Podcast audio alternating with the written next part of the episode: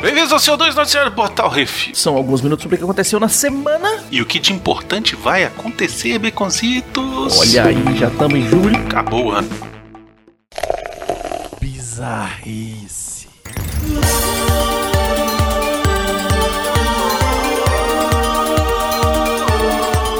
Nheco na lancha. Olha aí, rapaz. Brasília.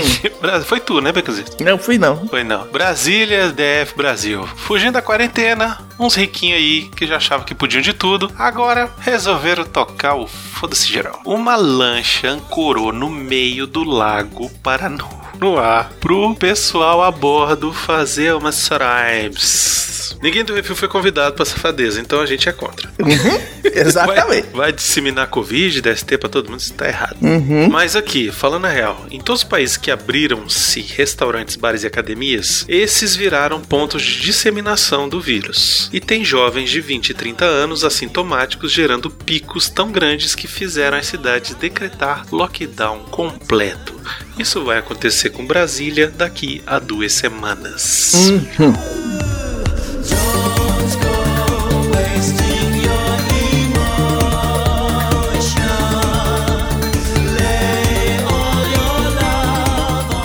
Boate travestida de mercado. Lima, Peru. Uma das maiores boates gays de Lima reabriu as portas como um supermercado. A casa noturna estava fechada há mais de três meses, mas manteve o tema LGBTQ+. O comércio é administrado por drag queens e tem um DJ tocando o tempo todo. Meu irmão, desse mercado deve ser fera. Garçons e gerentes viraram caixas do mercado e mantiveram todas as cores e vestuário da casa noturna. Com mais de 120 funcionários, a mudança de ramo foi a solução para não demitir ninguém. Várias medidas preventivas foram tomadas pelo estabelecimento, incluindo um sistema de desinfecção automatizado para pessoas e alimentos. Olha aí, tá Tá certo. vendo? Não tem como fazer festa, faz rango. É isso aí, tá certo.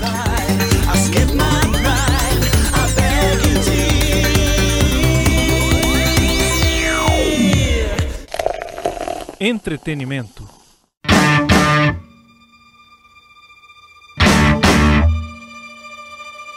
E vamos para o top 10 Netflix Baconzitos. Olha só, em E primeiro essa lugar. semana, Ah, o povo viu a luz. o povo se caprichou. Hum. Mais ou menos. Em primeiro lugar, Ritmo de Fuga. Olha só. É, Baby Driver, velho. Foda. É, Baby Drive é maneiro. Tem, vale a pena da pena. Tem, com certeza. Uhum. Em segundo lugar, Dark. A terceira temporada fechou com chave de ouro. Fica a pergunta. Em breve teremos Vale a Pena da Pena. Miotti está que- queimando a mufa. Nesse momento, tudo que ele nunca estudou de supletivo, ele está estudando agora. É isso aí. Em terceiro lugar, Sniper Americano. O filme onde a voz de Rocket Raccoon atira de sniper. É, esse filme é bem fraquinho, viu? Eu acho bem fraco. É ok, é ok. Em quarto lugar, A Torre Negra. Tem Vale a Pena e é, ó, uma bosta. Esse é mesmo, viu? Enfim. Em quinto lugar, Mulher Maravilha.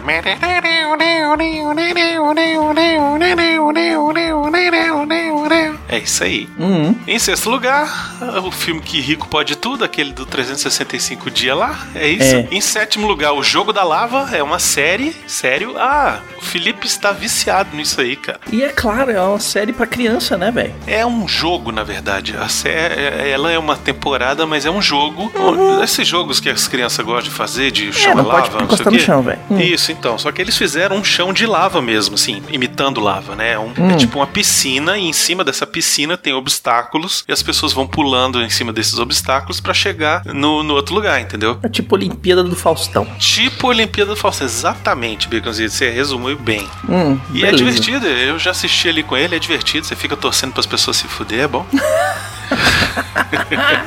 em oitavo lugar, Feel the Beat, um filme onde uma dançarina falha na Broadway e volta para casa para ensinar crianças a dançar. Olha que bonito. É, que esse filmezinho quê. Em nono lugar, Expresso do Amanhã, a série, aquela série que tem o nome de Café Gourmet. E em décimo lugar, A Ordem, uma série de maguinhos e lobisominhos adolescentezinhos que transam umzinho, mas não tem peitinho. Pois é, sacanagem. É isso. Hum.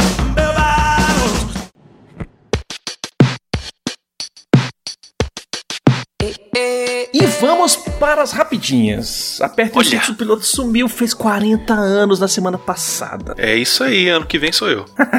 Christine Belson, presidente da Sony Animation, diz que o coronavirus vai dar impulso a filmes de animação PG-13 e Rated R. Sabe-se lá por que ela falou isso. É, foi uma, foi uma entrevista, eles perguntaram sobre o, o próximo Homem-Aranha e ela falou, ó, oh, tem muita coisa pra gente fazer e como tem, a gente não tá conseguindo gravar coisas com atores, a gente vai começar a fazer essas coisas com animação. Ah, tá, entendi. Hum. Tartarugas Ninja vai ganhar um reboot animado pela Nickelodeon e Point Great Pictures de Seth Rogen. Olha aí, excelente. É... Apesar da reabertura de estúdios de produção cinematográfica, restrições de viagens impedem que filmes retornem às suas filmagens. Alguns países da Europa estão cedendo permissões especiais para produções de TV e cinema. E a Nova Zelândia cedeu permissões para que equipes de Avatar, Power of the Dog, a série de TV do Senhor dos Anéis, Power Rangers, Cowboy Bebop, Sweet Tooth e Greatest Beer Run Ever possam começar a filmar. É, velho, isso aí, tem que ganhar dinheiro, né? Saiu o pôster de Willy's Wonderland, o mais novo filme do ícone dos ícones do cinema Nick Cage. E olha, vou te dizer, já quero. Uhum. O filme biográfico da Lucille Ball, aquela do I Love Lucy, uhum. com a Kate Blanchett, recebe um crédito de impostos na Califórnia. O filme está sendo escrito por Aaron Sorkin, The West Wing. Isso significa que já está pronto para fazer produção já. É, mas esse filme, eu vou te dizer, vai ser um filme que não vai passar no cinema aqui, não vai chegar nem vídeo, nem. Ó, se chegar no streaming é muito. Uhum. Amazon Prime inaugurou funcionalidade de Watch Party, onde permite que até 100 pessoas assistam filmes e TVs juntas, velho. Vai dar pra é... fazer live com a galera.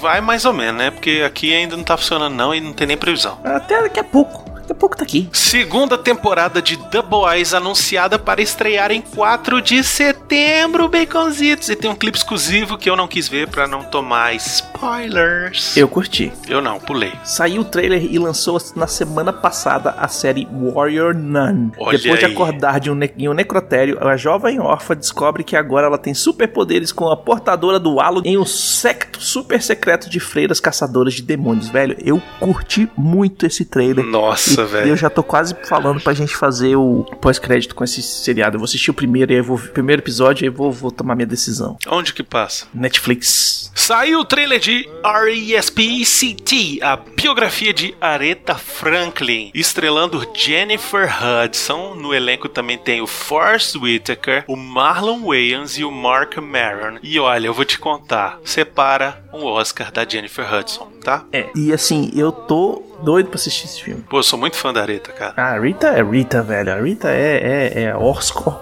velho. Saiu também o trailer na semana passada de Tax Collector, um filme que conta a história de cobradores de impostos das gangues de Los Angeles, com Bob Soto, Jorge Lopes e Shia LaBeouf, velho. Olha aí o Shia voltando, hein? Eu curti o trailer, velho. A Disney Plus anunciou noites de filmes do verão, com filmes como Hamilton, olha só a estreia, e X-Men Dias de um Futuro Esquecido, O Solo, uma história de Star Wars, Piratas do Caribe Vingança Salazar, Os Incríveis 2, Homem-Formiga e a Vespa, Bela e a Fera e Wolverine, entre outros. A ideia deles aí é lançar os filmes na sexta e no sábado. Na sexta e no sábado. É, tá certo. Sacou pro pessoal ter as coisas para assistir e não soltar tudo de uma vez só. Facebook tá tomando no fiofó. As grandes empresas estão parando de anunciar na rede por causa da falta de métodos para impedir a disseminação de fake news e discurso de ódio na rede. Boa. Se você ainda tem conta no Facebook, segue o refil. Se você não tem, continua sem. Parabéns, que é uma tendência. Uhum. E a Amazon Prime e a Bethesda anunciaram uma série de Fallout Baconzitos. Uhum. O que você espera disso? Tomara que seja bom. É a única coisa que eu espero. Ah, eu tô segurando o meu, o meu hype que nem eu faço com Star Wars, velho. Isso tem possibilidade de ser fantástico, porque Fallout, ele é um pós-apocalíptico de comédia, ação e comédia, né? Então, ele tá ali em termos de filme, série e tal, ele tá ali com o Zombieland, o nível, sacou? ação com comédia tal, não sei o quê. E muita crítica social também no, em cima disso. Agora, tem que ter um roteiro bem escrito, tem que ter um, uma produção muito boa, porque vai precisar muito de, de fantasia, de robô, de monstro, de CGI, etc e tal. Então tem muito ponto aí que o pessoal pode falhar terrivelmente. Então tomara que seja bom. Eu só quero que seja bom. E eu vou te dizer, não sei se já tem elenco, mas se não tiver, eu já deixo aqui a minha pedido para que o protagonista seja o Simon Pegg.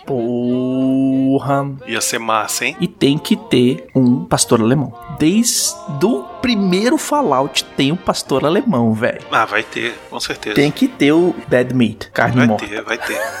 Vai ter, bom. vai ter, vai ter, vai ter. Tomara, velho, tomara. É a resposta da Amazon Prime pro Witcher do É verdade. Netflix. É verdade. Se for no mesmo nível de produção, se for no mesmo nível de direção e tal, e, e roteiro, vai dar bom. Beleza.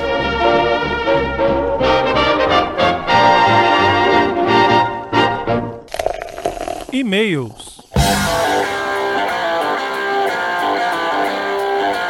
E vamos para os e-mails e comentários. Se você quiser seu e-mail e comentário lido aqui, mande um e-mail para portalrefil.gmail.com, comente no episódio do Que Isso Assim do CO2 da semana ou nos posts do Instagram do arroba portalrefil que no próximo CO2 leremos. É isso aí. O primeiro e-mail quem mandou foi a Ana Paula da Silva Pereira. Ela disse o seguinte: Olá, meus queridos refleiros. Estou meio desaparecido por aqui, mas não poderia deixar de parabenizar vocês pelo ótimo episódio do Que Isso Assim 194. Sou meio suspeito para falar de Johnny Depp, pois sou uma super fã incondicional do ator e gosto até dos filmes ruins que ele fez. Quando vocês elencaram os filmes que ele fez, me parece que faltou um dos filmes no qual Johnny Depp mandou muito bem. O filme é Blow, 2001, com Penelope Cruz, mas que mesmo assim fizeram um ótimo trabalho. A paixão e dedicação com a qual vocês falam das obras em todos os aspectos as tornam ainda melhores. Um grande beijo aí, se cuidem. Valeu, Ana Paula. Grande beijo pra você, beijo pra família. Aproveita que não tem mais pandemia aí. Faz um churrasco pra nós. É isso aí. Comentários no CO2 194, Eduardo Tesourinha. Não, CO2 não, não quer isso assim 194. Hum, O Pablo Neves mandou essa trilha natalina rivaliza com a de Esqueceram de Mim, que é do mesmo ano, inclusive. é isso aí. O Alexandre Rodrigues de Assunção mandou Portal Refil, o podcast das mãos cortantes. Edward Mãos de Tesoura, concordo com vocês, é um filme memorável e talvez um dos melhores filmes de Tim Burton, ex-animador da Disney, A Casa do Rato. A história pega referências de vários romances medievais, tais como Tristão e Isolda, Lancelot com a rainha Guinevere, Frankenstein e A Bela e a Fera, bem lembrado pelo Miotti. Acho muito bacana e comovente a participação especial do saudoso Vincent Price, o pai criador de Edward, em justa homenagem ao ator que estrelou um grande número de filmes de horror da produtora inglesa Hammer. Johnny Depp muito bom e ainda não estava cristalizado como Jack Sparrow, e o Winona Ryder era uma presença feminina maravilhosa. Tem a música do Danny Elfman, o que é o John Williams gótico do cinema. Gostei. Finalmente, o diretor Tim Burton de Batman, Batman Retorno, Os Fantasmas se Divertem, Vincent, Marte Ataca, Peixe Grande e suas histórias, Frankenweenie, entre outros mencionados no podcast. Aguardo um bom retorno do diretor que ainda tem muita criatividade para mostrar. A propósito, se fosse no Brasil, acho que Edward seria encontrado por uma vendedora daquelas perfumes, daquela marca subliminar do velho do baú, não da Avan. É, Chiquiti.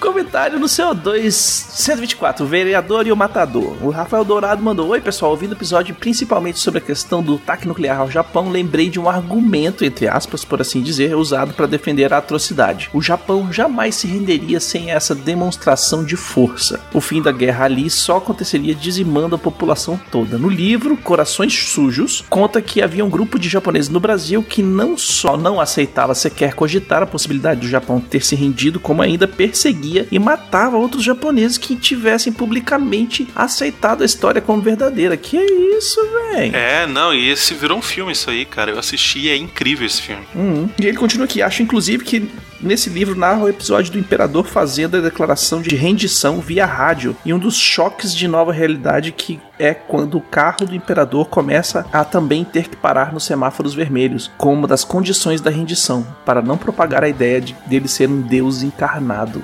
Olha aí, velho. Nunca tinha ouvido a história que o Japão intencionava se render e ainda mais para a Rússia. Imagina só como seria o mundo hoje sem o Japão que conhecemos, mas é triste imaginar que ele só está lá do jeito que amamos, como também resultado dessa covardia. É, é, o Japão virou colônia dos Estados Unidos durante muito tempo, né? Porque da mesma forma que a, a Alemanha foi controlada pelo, pelos aliados e pela Rússia, né? O Japão foi controlado durante um bom tempo pelos Estados Unidos. E até hoje tem várias bases militares lá. É isso, sugestões e críticas é só mandar um e-mail para portalrefil@gmail.com. Se você quer mandar alguma coisa pro Refil, mande para Portal Refil na caixa postal 4450 CEP 7842970 Brasília DF, tá tudo no post. Precisamos agradecer aos nossos ouvintes, sem eles estaremos aqui falando para as paredes. E o seguinte, Brunão, só com eles, só com a ajuda deles, só com download deles e o amor e o carinho que eles demonstram pela gente, a gente consegue chegar ao top 50 global de podcast de televisão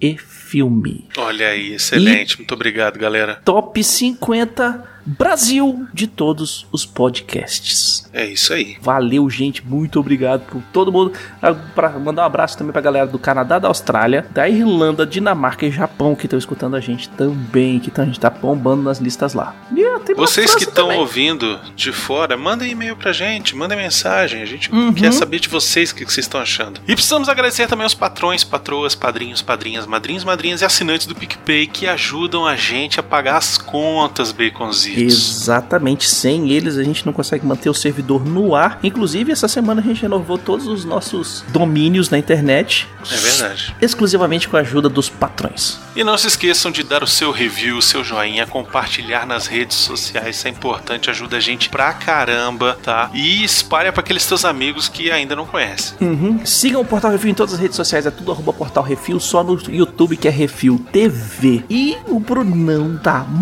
maravilhosamente fazendo streaming na Twitch, twitch.tv barra Portal Refil. Se você quer participar ao vivo, conversar com o Brunão através do Cicerone dele, o Valdir, é só seguir a gente lá na Twitch, twitch.tv barra Portal Refil. Clica lá, seguir, não paga nada, não gasta nada e só fica lá no Só Love. E a galera que não quer assistir ao vivo ou quer ver o Repeteco ou perder algum pedaço, tá tudo no YouTube. Tem uma playlist lá que a gente, que a gente criou, que é o Refil Play, tá tudo ali na ordem de lançamento. Então talvez você tenha que descer um pouco para pegar o primeiro e, assi- e assistir na ordem. Ou se você quer ver o último, só pega lá e clica ali que vai no último, vai de boa. É isso aí, lembrando que a gente tá jogando Last of Us 2, que jogo tenso, Baconzitos. Putz, Hum, grila. hum. Eu jogo tenso, tenso o tempo todo, porque eu tô jogando no modo normal e, rapaz, não tem, não tem perhaps, velho. Você vacilou, você morre. Uhum. Então, é, tem sido tenso. Hoje que estamos falando é segunda-feira, com certeza sexta-feira teve. Teve. Então pode ser que já tenha quatro episódios lá no YouTube, ou até mais, se duvidar. Uhum. Então, você que perdeu, que ainda não tá acompanhando, corre lá, faz um resumo da história. Cada vídeo tá com umas duas horas e pouco, que é o tempo que eu tenho jogado, assim, mais ou menos. Uhum. Então, você tem um pouquinho de história aí pra acompanhar. Não esqueçam também que se você quiser ver outros jogos, é só mandar um e-mail pra gente aqui no Portal Review. Se você tem o seu o jogo que você queira que o Brunão jogue, faça sua review, faça é, é, a gente faça um- um- alguma coisa com o seu jogo, com o seu conteúdo, com o seu filme, com essa série, manda um toque pra gente, é portalreview.gmail.com que a gente vai conversar contigo e ver como é que a gente faz pra gente divulgar o teu conteúdo também. É isso aí. E até semana que vem, né, Beconzitos? É, para quem fica por aqui até semana que vem, pra quem quer ver a gente falando sobre o documentário sobre a- a- o pessoal da Easy Company, no pós-créditos eu assisti, é um documentário dos caras, é, são as entrevistas com eles. Todas aquelas entrevistinhas que aparecem no começo dos, dos episódios é uma entrevista completa. Então, sabe aqueles, aquelas entrevistas nos começos do episódio? Pois é, Hum. era só a amostra, porque tem um documentário de mais de uma hora. Uhum. E se você for assistir, leva o lenço. É isso. Chorei litros. Fora o documentário sobre a- o making-off da série, que também tem, a gente vai falar tudo isso Uhum. daqui a pouco nos pós-créditos, só ficar aí. Se você não quiser, fica até semana que vem. Lembrando, na outra semana não tem pós-créditos, E nem na outra, porque a gente vai nem na tá outra. Mas a gente vai backstage aqui. anunciar qual vai ser, hein? A gente vai anunciar qual vai ser. Em breve. Provavelmente a gente já decidiu, inclusive. Mas. Em breve, em breve. E talvez tenha mais gente aqui no pós-créditos, hein? Eita, É isso eita, aí. aqui eu vou, não vou, não vou fazer outro podcast, velho, pra não ficar, pra não, senão eu tô perdendo sábado e domingo editando, velho. Tem, tem, tem bunda pra dar tapa, velho. De repente a gente joga pra sexta. Vamos ficar com essa ideia aí, hein? Hum, Pra dar mais ver. um tempo, entendeu? É. Pro Baconzitos terminar de editar. E aí, pós-créditos vai virar refil série, sei lá, alguma coisa assim. É, isso, isso, isso, isso só porque a gente tá gravando mais pós-crédito do que CO2. CO2 É. a gente grava em meia hora. Pós-crédito de bruto tem uma hora e meia. É, Ou então por vai aí. ter que ser no reloginho, velho. Vai ter que ser no reloginho, meia hora e Pode ser também, pode ser também. Hum. Eu acho que é porque o Band of Brothers tem muito conteúdo extra, né, pra gente falar, coisa histórica e tal. É por E isso que a gente é- acaba é baseado demorando em mais fatos também. reais. A gente, eu É, sou dodói é. com Segunda Guerra Mundial, já li 50 milhões de livros em cima do negócio, É. mas vamos tentar, vamos tentar deixar um pouquinho mais curtinho, de repente pra dar pra você escutar o CO2 indo pro trabalho e voltar com o pós-crédito. É isso. Uhum. Um abraço e até semana que vem. Tchau. Tchau.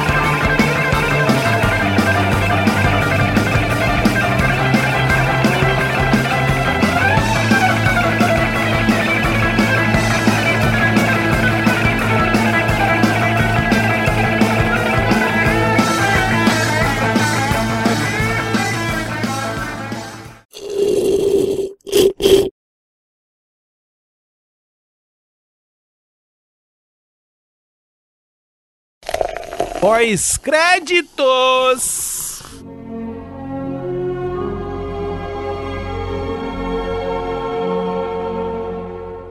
Muito bem, Beconzitos, chegamos no nosso derradeiro episódio sobre Band of Brothers. Na verdade, a história já se encerrou e hoje a gente vai falar sobre o conteúdo extra que tem no Blu-ray ou nos Uhum. DVDs. Eu não sei se nos DVDs tem, a versão que eu tenho é de Blu-ray. E o último disco, ele tem um conteúdo que é bem interessante, né, Beconzitos? É, o último disco ele tem três documentários. Ele tem o primeiro documentário que é realmente focado nas entrevistas que eles fizeram com os, os velhinhos, os veteranos de guerra, que eles tiraram pequenos clipes pra fazer as aberturas e os finais dos, dos episódios, né? Então tem um documentário bem comprido que mostra. É uma hora, uma hora e pouquinho de documentário, é. Uhum, que mostra as entrevistas e tal. E é legal porque nesse primeiro documentário, Beconzitos, é interessante porque tem várias das entrevistas, tem imagens de época Uhum. deles, né, subindo nos aviões, eles pulando na Normandia, eles no meio de etc. Que foi aquele trabalho que a gente já comentou de que cineastas foram enviados também para documentar a guerra em loco, tipo, Exato. estava acontecendo e o pessoal estava filmando, Uhum, né? Tinha, tinha E- e- 40, tinha 150 doido com metralhadora e um mais doido ainda com a, com a filmadora pulando junto. Isso, pois é. E o que eu achei interessante é que nesse documentário é, eles contam algumas histórias que a gente vê na série, Uhum. né? Que a gente vê ensaiada na série, né? Encenada na série. E também tem alguns detalhes e mais espaço para entrevistas de alguns que quase não apareceram no, na série. Por exemplo, o Baby Heffron aparece muito nesse documentário. E na, na série ele acho que aproveitam uma ou duas entrevistas dele somente de trechos da série. Mas Uhum. nesse documentário ele aparece pra caramba. Inclusive tem uma cena dele e do Guarnier voltando pra Bastone Isso. os dois na floresta lá, Uhum. da, da, daquele da artilharia e tal, aquela batalha sinistra. O Guarnir sem uma perna, de muletinha, e os Isso. dois relembrando como é que foi, onde é que estavam, não sei o que. E você olha a floresta e fala: Caraca, O povo filmaram igual. ali. E, e é legal essa cena que eles estão lá, porque é, mostra é, eles falando, não, porque o Foxhold não sei quem tava aqui, fulano tá Isso. do lado de lá e tal, mas não, certeza que era aqui, porque a gente ficava olhando pra cidade daqui e tal, e não sei o que, e você fala, caracoles, velho. Não, e, e eles lembrando dos caras que levaram o, o morteiro em cima, e aí o Uhum. Guarnir relembrando de que ele foi atrás do cara lá pra ajudar e perdeu a perna naquilo ali, e ele fala com, sabe, um, um sentimento de pesar. E o Baby Heffron, nessa hora, ele fica mortificado, cara. Fica. Ele fica assim, porra, velho, meu amigo perdeu a perna por causa dessa merda, velho. É muito, é muito impactante. Uhum. E esse documentário ele, ele deixa bem claro um ponto de vista que a gente conversou no último episódio, que é ah, o pessoal não se sentir herói. Herói, isso, exatamente. E fica bem claro na, na fala de todos eles ali que, olha, é. Pra eles, os heróis foram os que morreram lá. É, foi a galera que ficou, eles que são heróis. Eu não, eu tava fazendo o que eu deveria ter feito, eu tava fazendo o que eu tava ali pra fazer. A, a- a galera que morreu é que a galera que que é, que é herói. Eu não sou herói, não. É, é muito, muito bonito isso. Uhum. Enfim, tem várias impressões deles falando coisas que a gente viu na série. Uhum. Por exemplo, sobre o, o primeiro salto, sobre o treinamento. Eles falam um pouco sobre como foi que foi passar pelo treinamento e tal. E aí tem várias cenas de dos caras treinando o salto. Uhum, tem fotos da época. É muito tem... legal, cara. Inclusive, falando em foto, tem a foto que a gente comentou. A foto do, do Nixon. Nixon.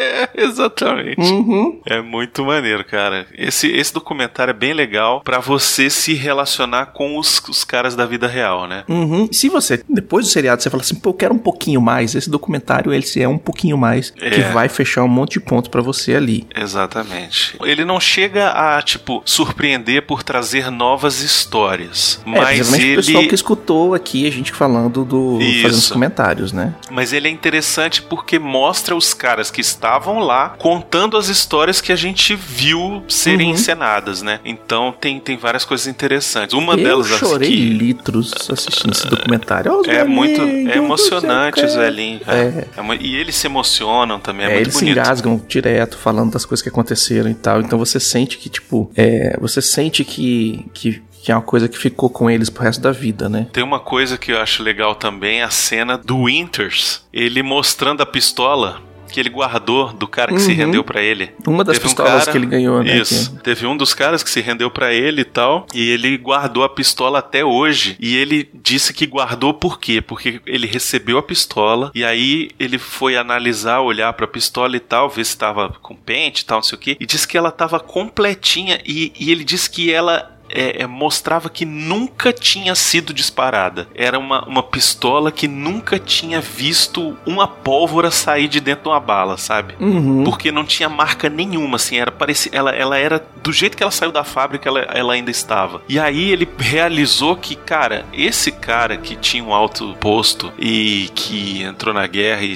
e acabou se rendendo, ele nunca provavelmente matou ninguém, pelo menos não com aquela pistola, sacou? Uhum. E aí ele prometeu pra si mesmo que aquela pistola nunca iria ser disparada. E até hoje ele guarda ela, ela está com bala na agulha, Uhum. mas ele, ele guarda ela e, tipo, como uma relíquia de guerra de que nunca vai ser disparada. É muito bonito, cara. E se duvidar, todo, to- todo mês, a cada, todo mês não, a cada seis meses, ou cada uma vez por ano, ele pega, desmonta essa arma todinha, limpa ela todinha, É. monta ela de volta, guarda no coder. Não, é, hoje não. É.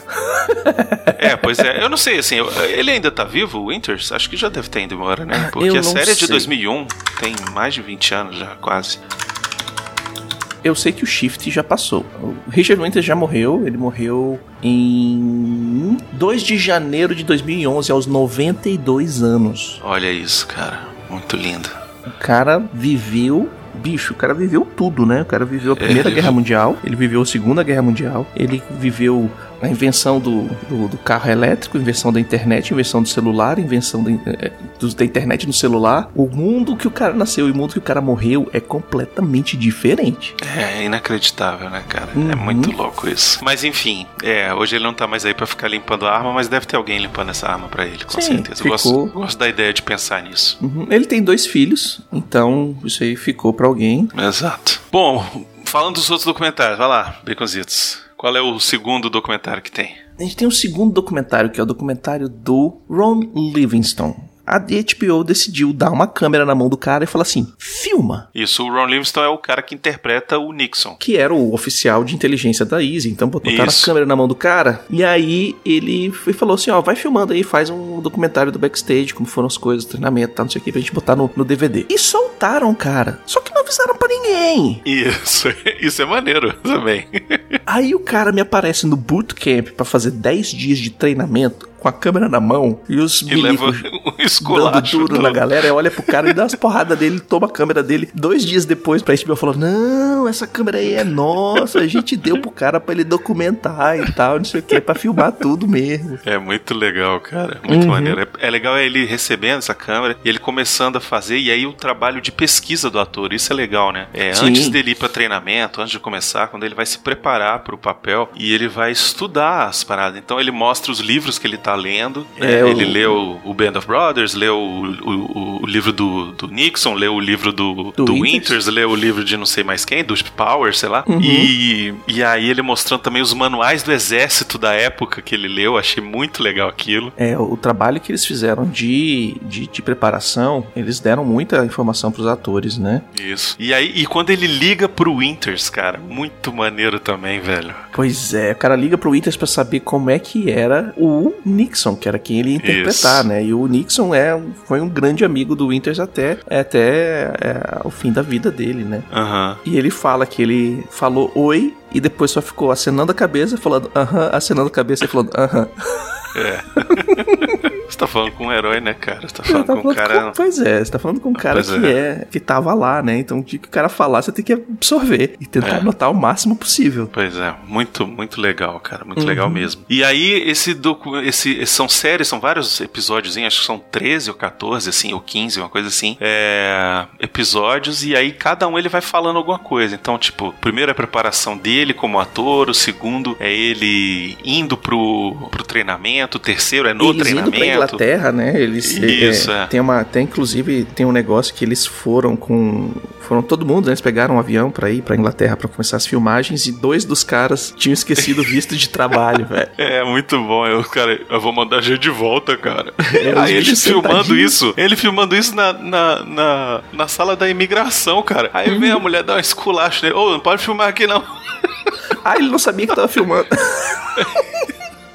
E o melhor é o seguinte, eu já fiquei nessa salinha uma vez. Ah, é? Eu já fiquei parado na fila enquanto o pessoal via meus documentos, porque por A mais B eu não precisava de visto para morar lá, mas podia acontecer isso, do pessoal querer fazer um, um, um check no meu background para ver se eu não tinha feito alguma besteira, né? Uhum. E aí eu, numa dessas viagens de férias, quando a gente voltou, a moça decidiu me dar uma dura e eu fiquei sentadinho lá e eu falei, ah, não preciso de, de visto. Aí ela, mas você tem que ter visto. Eu falei, não preciso de visto, tá aqui na página de vocês. Se você deixar abrir no celular e mostrar para você, ele diz certinho que eu não preciso. Uhum. Lógico que depois dessa dura eu fui lá e tirei meu visto.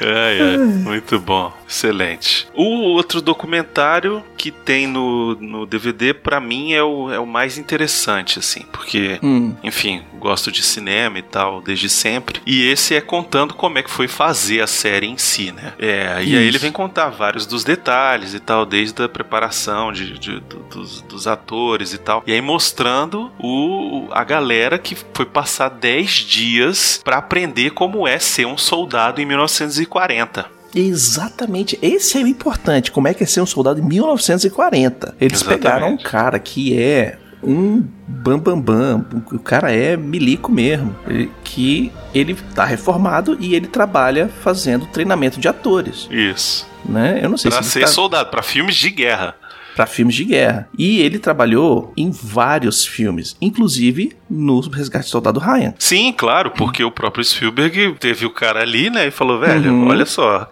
vamos repetir que tal? Chama o mesmo cara? E ele, ele trabalha como coordenador de, de dublês, né? É instrutor de armas de fogo, é instrutor de mergulho uhum. para os atores e ele trabalha como ator também. Ele se você vê aqui a, a filmografia dele no IMDb, ele tem mais de 88 créditos como ator ator. Isso. Pra quem não sabe de quem a gente tá falando, o nome do ator é o Dale Dial, que uhum. ele é o comandante da, da o Easy, Coronel né? O Sim, que ninguém pintou o cabelo dele de preto e o bigodão também. e botou o bicho Tanto é que nos últimos episódios ele já tá com, já tá com, a, com, com um semblante bem mais grisalho, se você prestar atenção. Sim, sim. Né? É e, muito legal, cara. E o cara fez o Nossa, se pegar de guerra. Se você pegar todos os filmes recentes aí de, de filme de guerra, não sei o que, sempre esse cara vai estar envolvido, velho. Uhum. É... Até em videogame, né? Ele, ele, ele trabalha sim. como consultor militar em várias coisas. No Medal of Honor, uh, Saving Private Ryan, Small Soldiers. Ele fez Outbreak. Ele fez aquele... Não, então, tem uma série de televisão chamada Entourage. Entourage é uma série sobre séries de TV. Né, uhum. sobre o mundo da TV. Sobre Nessa o... série de TV, ele faz o papel de um instrutor de dublês, cara. Uhum. É muito bom. E o cara é muito bom. Ele botou a galera num treinamento de 10 dias que representa os dois anos, um ano e lá vai porrada, que o pessoal começou a treinar. Isso. Então ele botou a galera num, num treino que é que reflete, condensado em 10 dias, o treino da galera da Easy. Não, e é legal porque depois, lá no meio do caminho, os, os atores vão dar o um depoimento sobre como foi passar por esse treinamento, né? Uhum. E eles falam que foi graças a esse treinamento que eles criaram um, um laço entre a equipe de atores também. Né? Uhum. Ou seja, esse treinamento onde os caras se lascam, tem que depender um do outro, tem que confiar um no outro, né? Ele funciona para exatamente para o que aconteceu lá na Segunda Guerra e acontece até hoje dos soldados se, né, fazerem a irmandade mesmo, né? Claro. Ele tem uma didática muito boa, porque a partir do primeiro dia de treinamento, o pessoal não é mais o mais eles. Eles ah, são é personagens. Verdade. Vão ser chamados pelos nomes deles no, nos filmes. Nos filmes, no na filme. série e tal. Isso. E ele faz um esquema que é o seguinte: ah, você vai ser o líder da parada toda? Então,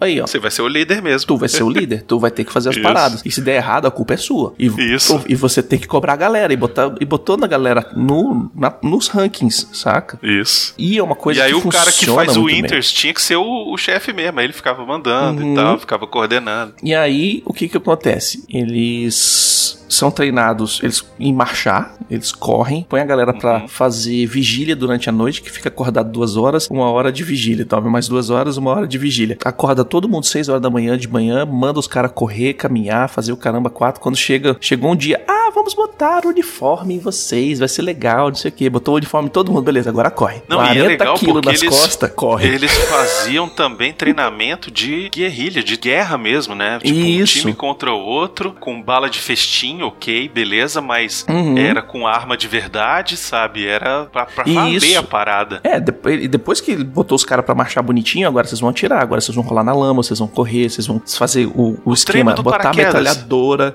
treino pra vocês paraquedas. avançarem. Isso, e no treino dos paraquedas, o cara levou os caras pra treinar paraquedas nas, no centro de treinamento militar dos, do, do- da Inglaterra, velho. Muito maneiro, cara. Pagou uma grana Aí- pros caras lá e falou assim: ó, agora vocês vão fazer o treinamento aqui. Não, e é legal que o cara, é, é um deles, né? Eu não me lembro qual, qual personagem que ele fazia. Hum. Um dos atores falando, não, teve a hora que eu fui fazer o salto. Aí eu subi lá, aí a mulher perguntou um negócio, falou, e aí, você tá seguro, não sei o que, me amarrou. Aí eu falei, não, peraí, não sei o que, daqui a pouco a mulher me empurrou e eu tô caindo 4 metros, sabe? De repente eu cheguei no chão e falei, como assim tô pronto? Como assim eu tô pronto? Mas é bem assim. E, e- e engraçado, né, que eles, que todas, as- todo o ritual, né, que eles fazem na, no exército pro salto, né, é levanta, engancha, vê o, o equipamento da cara da frente, vê o equipamento do cara da frente, li- grita pra ver se, se, se tá tudo ok. Beleza, vai. Eles faziam em todos os, em todas as encenações. Por quê? Pra isso ficar no sangue da galera. Isso. E Pra ser eu- natural na hora de, de acontecer de verdade, Uhum. né? E tem um discurso no final do treinamento que o, que o Dale Dye dá, que ele fala: Olha, cara, o que vocês estão fazendo é uma, uma oportunidade, uma oportunidade única na vida. Porque o que vocês estão fazendo, vocês estão tendo a oportunidade de contar a história de uma galera e tal, e começa a dar o discurso e fala, que fala, cara, bicho, faz um discurso sinistro. Tipo, cara, não vai ser. Não vai ter outro lugar, não vai ter outro dia que vocês vão poder contar a história da- dessa forma, sem ser É romantizada, sem ser inventada, né? O Saving Private Ryan, completamente inventado. Uhum. Vocês estão contando realmente histórias, vocês estão representando pessoas que realmente existiu, quem morreu, morreu, quem. Sabe? Tudo certinho vocês estão fazendo. É um- uma oportunidade única de vocês honrarem a história desses caras e honrarem o sacrifício dos caras e tal, e não sei o que. O cara deu um discurso muito foda. Aí no final ele fala: pô. Foda. Pena que não tem ninguém filmando. É o, o Nixon. Tá filmando sim.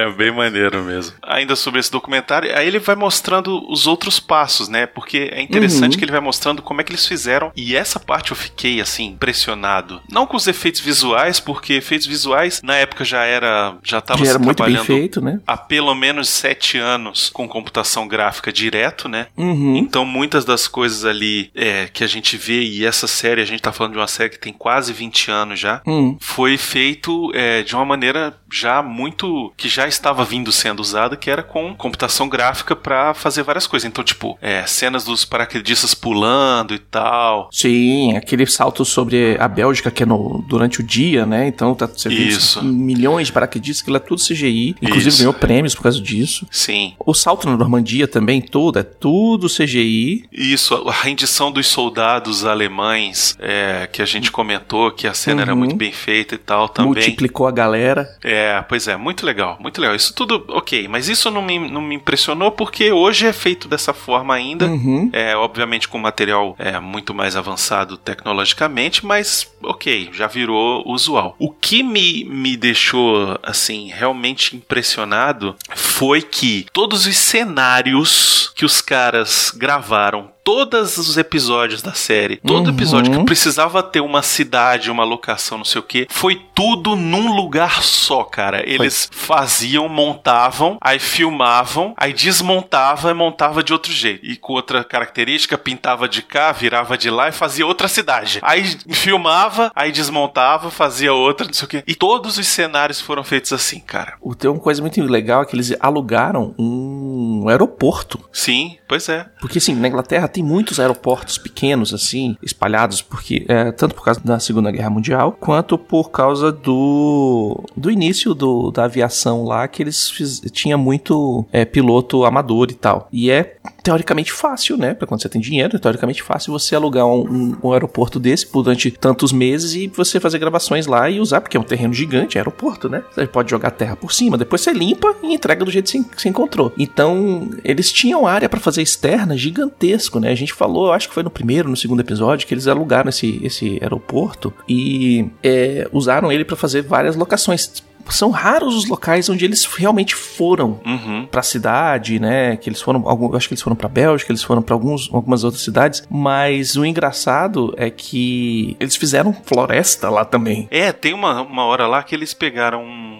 um estúdio, um hangar, e transformaram o estúdio na floresta lá do, do Bastone, cara. Mas assim, não é tipo só transformaram, não. Nego, todas as árvores que estão lá, ou elas foram. É, são árvores reais que foram plantadas, ou são árvores sintéticas, feitas pra serem explodidas Uhum. e quando se arrebentar, não machucar ninguém, sacou? Porque era um material, sei lá o quê. Um isoporzão. E, e, tipo, isso. Não, e nem era um isopor, era um negócio que, quando destruía, ficava com cara de que era uma árvore de verdade destruída. É inacreditável o trabalho desses caras, velho. É, o efeito Tipo, visual, né? O efeito É, muita, é muita ciência, cara, porque eles Uhum. conhecem até o que tipo de material que, quando explodido, vai ficar com essa cara X e não vai estragar a filmagem, velho. É muito É. louco. O, é muito legal a gente ver também que o seguinte, vários efeitos de explosão são efeitos reais, são efe- efeitos Todos. físicos. A, a maioria né? era feito pra, prático. Uhum. Eles faziam um- uma tipo uma bacia assim, e aí eles dentro dessa bacia colocavam a parte de explosão e tal e cobriam com destroços, com algumas coisas. Então, tipo, na hora que explodisse, Voava a explosão os- era pequena, mas o negócio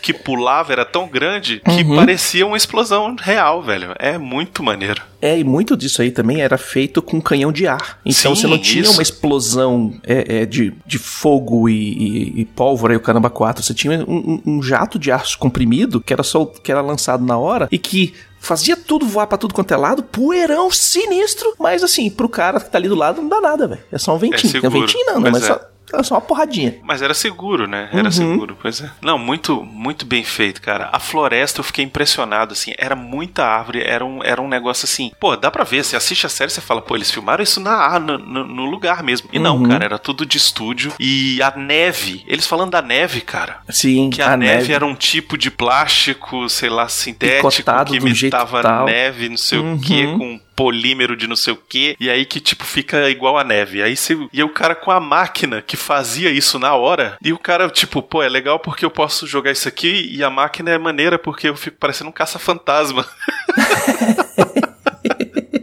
é muito maneiro, cara, muito legal. Eles falando da neve e tal. Pô, é incrível. Essa parte, assim, de, de como as coisas são feitas é muito maneiro. Inclusive as armas, eles falando do, do material de arma, Baconzitos. Sim, tem um esquema que eles fazem, né? Que. É, e aí, estamos falando de 2011, né? É, é 2001. Te... 2001. 2001. É a mesma tecnologia que foi utilizada também no Star Wars, no episódio 1 e no episódio 2, onde eles conseguiam, pela primeira vez, no, na virada dos anos 99 para 2000, tá? Eles conseguiram é, fazer borrachas metalizadas. Era uma coisa que eles não conseguiam fazer até a época. Então, é, na hora que eles inventaram um tipo de. Não é um polímero, mas é uma. É aquelas espumas que eles usam para fazer a, a, as armas falsas, né? Eles, um teve um doido que conseguiu inventar uma forma de fazer. Uma, que, de uma forma de pintar. Uma forma de pintar Que com que é parecesse inje- que é metal mesmo. Isso, é injetado na- no polímero, na espuma, e na hora que ela expande e fica, e você tira ela do molde, ela já tá prateada. Você só vai pintar as coisas escuras e fazer pa- o resto parecer, Isso. parecer plástico, plástico, né? Então, é, esse negócio permitiu que você fizesse armas de dublê muito reais. Tem uma cena no documentário que é muito legal, que tá o Tom Hanks é, visitando exatamente essa parte de, de- da produção ali das armas e tal, não sei o que. Inclusive ele tá com um barbão gigante, porque na época ele tava filmando o Náufrago. Aham. Ele tá com uma barba gigante aqui no peito e tal, não sei o que. E aí ele vai lá e aí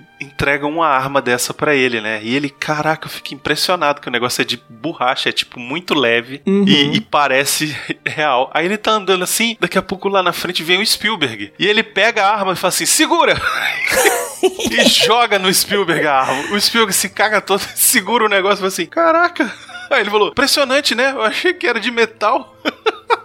É muito bom. E engraçado que, tipo, é, para quem não conhece, existem vários tipos de armas que são feitas quando você tá falando de um, de um filme, né? Você tem a, a- a arma pra close, né? Que é o que eles chamam de hero weapon, que é a arma, beleza. Você vai tirar close, você tá com a arma bonitinha, aquela arma que tá pintada toda certinha, tá? Não sei o quê. Você tem a arma é, para longe, né? Que você não precisa ser uma arma nem funcional. Às vezes eles fazem a arma bem mais leve, tiram Às peso vezes é só dela. de madeira, alguma coisa assim. Uhum, né? madeira pintada e e tal. e tem a de estantes, que normalmente é a, a mais leve de todas, que é pro cara sair correndo. E tipo, ela não necessariamente é tão fiel quanto as outras. Porque. Vai ser uma que o cara vai precisar rolar em cima da arma, por Vai ser exemplo. uma tomada rápida e coisa e tal. A partir do momento que eles conseguiram fazer essa espuma aí e, e- e esse, esses moldes desse jeito, cara, as armas tão foda. O cara consegue dar close, não precisa fazer tanta.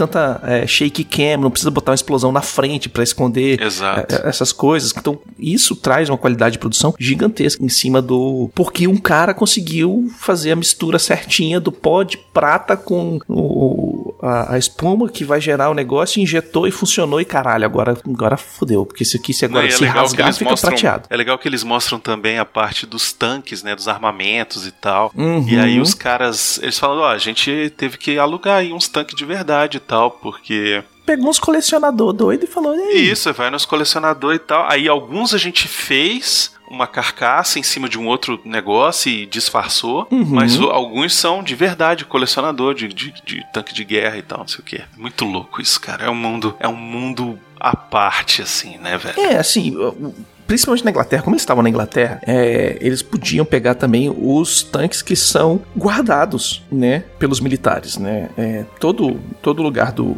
do mundo você tem um museu militar. É, É, mas muitos desses estão só o tanque lá parado, né? Não tem, tipo, o nego ia ter que fazer uma, uma uhum. é, manutenção em cima e tal. Não, esses que eles alugaram é de gente que tem o tanque em casa é tipo o cara no final de semana. É, o cara no final de semana vai brincar de tanque, né, velho? Uhum. Tipo, ele não dispara nem nada, mas ele vai andar pra lá e pra cá com o tanque. Então, O- tipo, o tanque tá todo azeitadinho, tá todo cheio de óleo, tá todo Tá bonitinho. todo bonitão, todo, todo reservado. Mas esses, o cara pode, eles podem ir no museu e aí, conversando com o museu, né, tal, dependendo do museu, eles conseguem tirar moldes dos tanques. Sim, verdade. Então eles pegam, ah, eu vou querer, vou, vou usar só esse tanque só de lado, beleza? A gente vem aqui, tira o molde de um lado do tanque e faz 30 tanques de, de, espuma.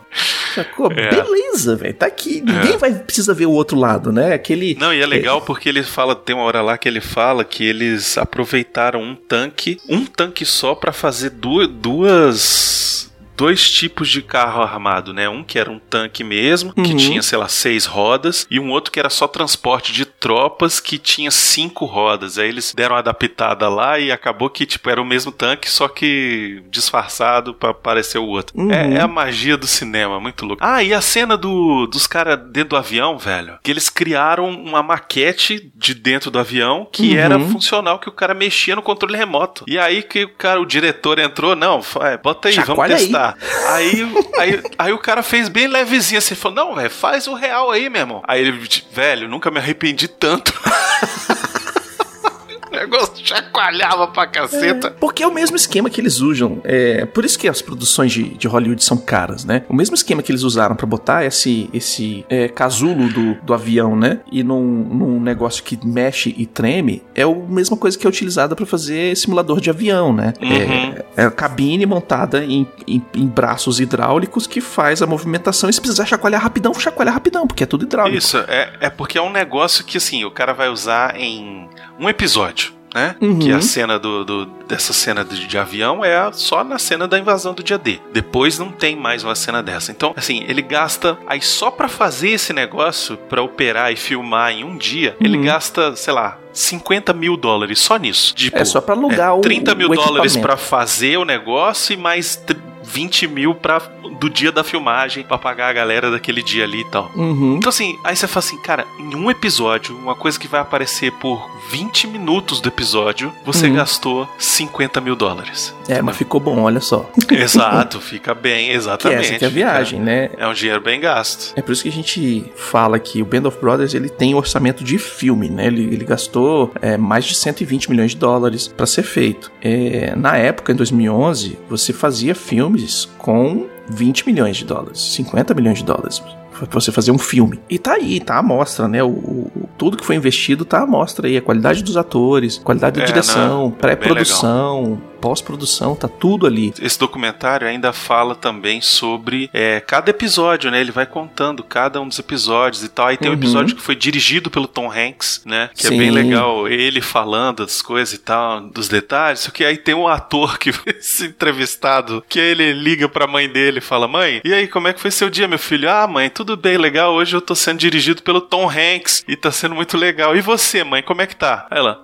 Ah, meu, foda-se meu dia, velho. Você, foi- você tá sendo dirigido pelo Tom Hanks, cara. É, Tom Hanks, cara, cola dele. Tem um outro no começo do documentário também, quando eles fizeram a, a escolha do elenco. Também é muito legal o cara falando isso. Que, tipo, tava na escolha do elenco e tal, e aí quem tava envolvido nesse dia era o Spielberg. O Spielberg que tava dirigindo os atores pra poder fazer as cenas pra depois eles escolherem o elenco. e aí o cara disse que entrou na sala. Aí o Spielberg, ó, não, você vai fazer isso, vai fazer aquilo e tal, não sei o que. Ação, tá, filmou, beleza, tchau, pode ir embora. Aí vamos chamar o resto, né, pra continuar. Que era um dia de, tipo, ver testes de câmera com as pessoas, né? Pra ver se o cara Uhum. tinha cara de gente dos anos 40, esse tipo de coisa. Aí o cara saiu da sala, virou pra e falou assim: Eu acabei de ser dirigido pelo Steven Spielberg, é isso mesmo? É, tipo, já foi. põe no IMDB lá, ó. Já fui dirigido pelo Steven Spielberg, é só foto. Eu fazia isso. Muito A primeira bom, coisa que eu cara. faria é isso aí, ó. Fui dirigido pelo Steven Spielberg. Hashtag foda. Muito maneiro. Enfim, esse documentário é bem legal porque ele conta essas coisas de bastidores, né? Uhum. E ele vai contando sobre cada um dos episódios, mais ou menos. Não é muita coisa, mas é bem legal pra ver esses. É, ele dá uma pincelada sobre coisas legais que vai acontecer nos episódios, uns, uns fatos assim inusitados, né? Se feito o casting e tal. E pra quem gosta do backstage, quem para quem gosta do, de saber, ou de ver o que acontece atrás do espelho, né? Isso. Atrás da cortina, é um, bem é um maneiro. prato bem legal, é um prato bem cheinho, bem legal. E tem, no DVD tem mais uma, uma coisinha assim, que é só pra us- a, a cereja, assim, ó, no topo do bolo. Uhum. Que é a pré-estreia do. A cerimônia de, de pré-estreia que eles que a HBO organizou na Normandia, cara. na Normandia, no aniversário de s- 47 anos, 37 Eu anos. Acho, acho que era 47, sei lá. É, no Em aniversário alguma de. comemoração do dia D. Em Isso. alguma comemoração do dia D e eles iam lançar o seriado, falaram, pô, vamos fazer uma coisa ou outra. E aí no memorial que tem lá na Normandia, Uhum. eles organizaram a sessão de cinema, né, de para mostrar os dois primeiros episódios, se não me engano. Chamaram todo mundo, inclusive, né, assim, chamaram todo mundo, sim, todos os caras que estavam vivos do E Company com sua família. Eles Isso. alugaram um avião inteiro pra levar a galera. Fretaram avião pra, pra É. levar a galera pra lá. E aí, Chamaram- tipo, lá prestaram homenagem, deu medalha, Isso. deu não sei o que e tal. Uhum. Depois teve um jantar, um negócio e apresentaram lá os dois primeiros episódios. Aí tava lá Tom Hanks, tava lá Steven Spielberg, tava lá todo mundo. Muito e o mais foda, legal cara. é que tinham,